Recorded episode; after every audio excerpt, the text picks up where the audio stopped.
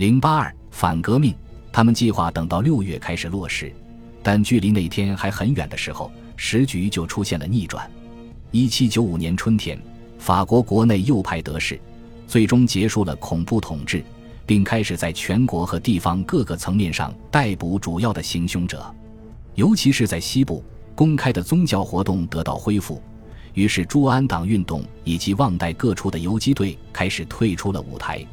他们的补给本来就不足，而且也没法依靠海运，因为现在英国已经认定这些叛乱没有前途了，再帮助他们就是白费力气。奥什将军的镇压反革命的新策略粉碎了各处的游击部队，很多朱安党的头面人物被杀，其他人也投靠了蓝军。把保王党首领带到谈判桌前的就是绝望，但是在他们给伦敦的密信中，他们矢口否认，称共和国和谈绝不是真心诚意的，告诉英国人和各位亲王，我签署和平条约，只是担心我的部队会全军覆没，他们已经弹尽粮绝了，又怎么和那些装备精良的军队对抗呢？但是告诉英国人还有各位亲王，我向他们保证。我绝对不是要和那伙杀了我的国王、屠害我的国家的人真心诚意的和解。我已经完全做好准备，再次拿起武器。我的士兵都是久经沙场的，他们很想痛痛快快打一仗。我阻止他们这样做，现在还不是时候，不要做无谓的牺牲。布列塔尼的朱安党也是这么想的。实际上，他们的首领没有一个签署拉马比莱条约。这份条约表面上结束了布列塔尼半岛的敌对行动。鉴于这样的保障，一支远征军终于出发了，目的地选在布列塔尼南部狭窄而岩石遍布的基贝隆半岛。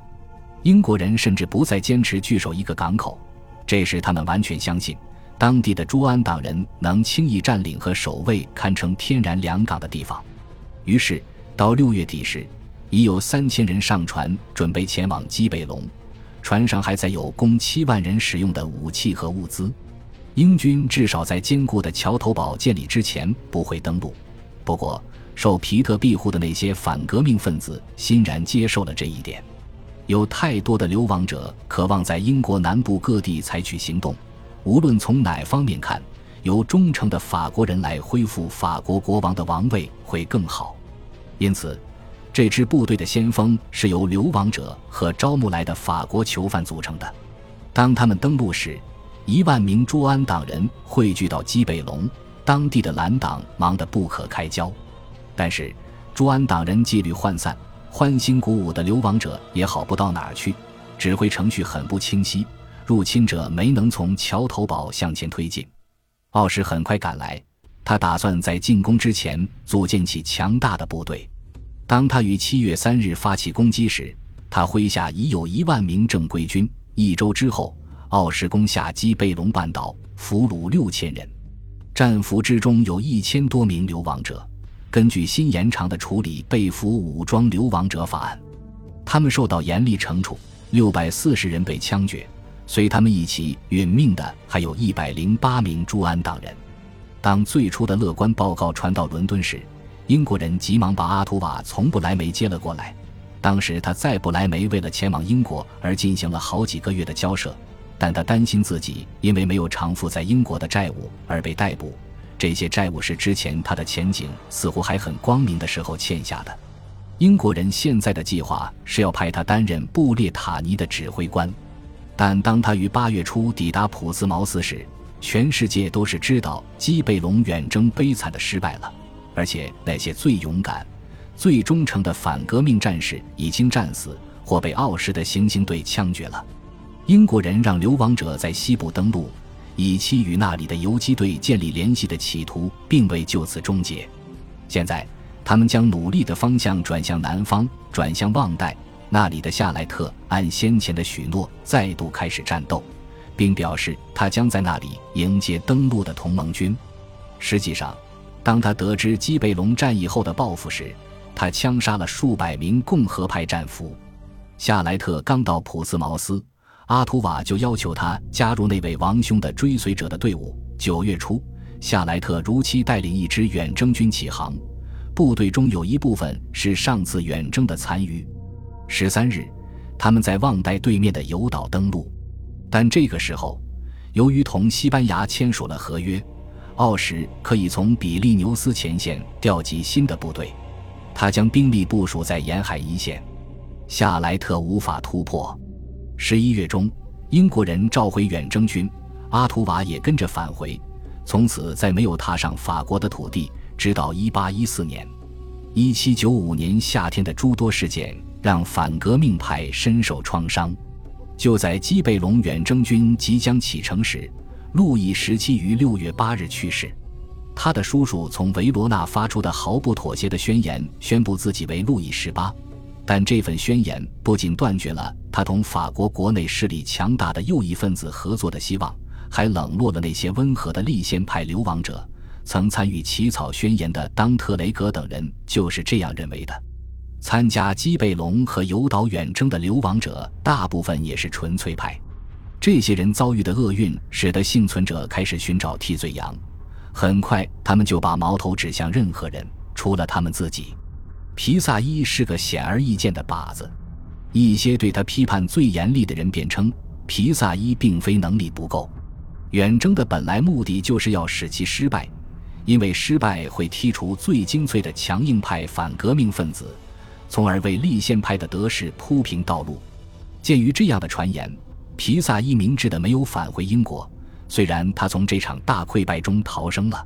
九月初，他带着自己宠爱的朱安党人返回布列塔尼，但是他发现他的声望和权威在这里已遭受无可挽回的损害。如果说朱安党人之中还有谁堪称领袖，那应该是违抗拉马比莱条约的一位首领，他曾徒劳地等待阿图瓦带领援军抵达基贝隆。此人就是可怕而顽固的乔治卡杜达尔。形形色色的法国反革命分子都能达成一个共识，即英国人应受谴责。对背信弃义的英国人的猜疑由来已久，无论是保王派还是共和派，这种猜疑都一样根深蒂固。虽然双方的怨愤之情有所不同，英国参战很晚，还拒绝承认普罗旺斯伯爵为摄政王，占领土伦仅仅是为了抢劫。接着，英国又以战争为借口占领法国在科西嘉和西印度的土地，并没有扶持那里的合法政府。最后，英国对基贝隆远征军装备不足，随后干脆放弃远征军及其纯粹派参加者，因此。当皮特于1796年再次开始将军事行动集中到加勒比海时，没有人感到奇怪。然而，当反法同盟分崩离析时，反革命派比任何时候都更需要大不列颠。越来越多的流亡者发现，这个岛国是唯一安全的避难所。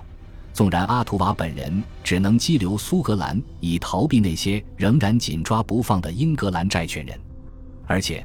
朱安党人和旺代叛乱者还能指望从别的地方得到补给吗？然而，当冬天渐渐来临时，送来的补给却少得可怜。与此同时，奥什的海岸军得到来自各条战线的正规军的增援，于是他对卢瓦尔河两岸的天主教保王党地区进行反复的搜寻和破坏行动。一七九六年二月，奥什抓获并处决了斯托弗莱。一个月后。夏莱特也落得同样下场。这两次行动，再加上宗教宽容和对蓝军部队劫掠行为的严格控制，终于给旺代带来了脆弱的和平局面。剩下时分，奥什可以宣告叛乱终于结束了。感激不尽的都政府则宣布这位将军为忘代的绥靖者。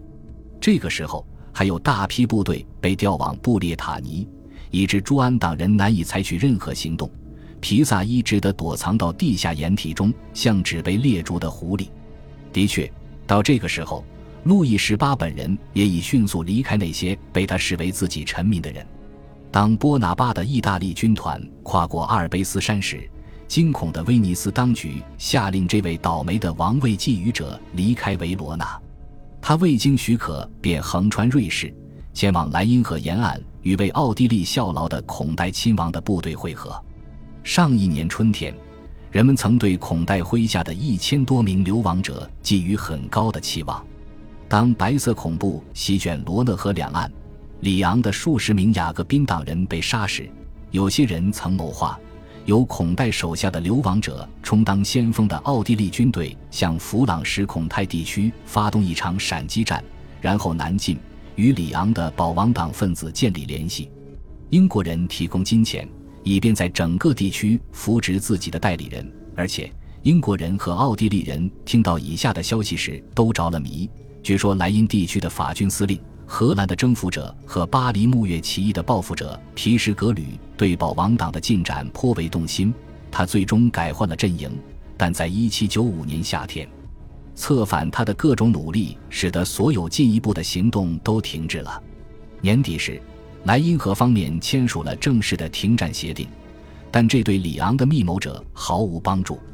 1796年春天，当战事重开时，孔代希望再次实施这一计划。而国王本人的到来也受到热烈的欢迎，但维也纳并不欢迎他，因为这位觊觎者的到来被视为法国人进攻的口实。弗朗茨皇帝像大多数其他统治者一样，也没有承认他是路易十八，于是他下令让后者离开。不久之后，有个身份不明的人还试图枪杀他，在无安身之所吗？此时，他能找到的唯一的收留者是那位并不情愿的布伦瑞克公爵。后者的军队在一七九二年营救他哥哥及路易十六的行动中遭受失败，于是他只能从布兰肯堡，从一个肮脏的小城、一个住所邋遢、装饰破烂的小蜗居中注视法兰西共和国的军队在随后几个月中横扫大陆上最后的对手。恭喜你又听完三集，欢迎点赞、留言、关注主播，主页有更多精彩内容。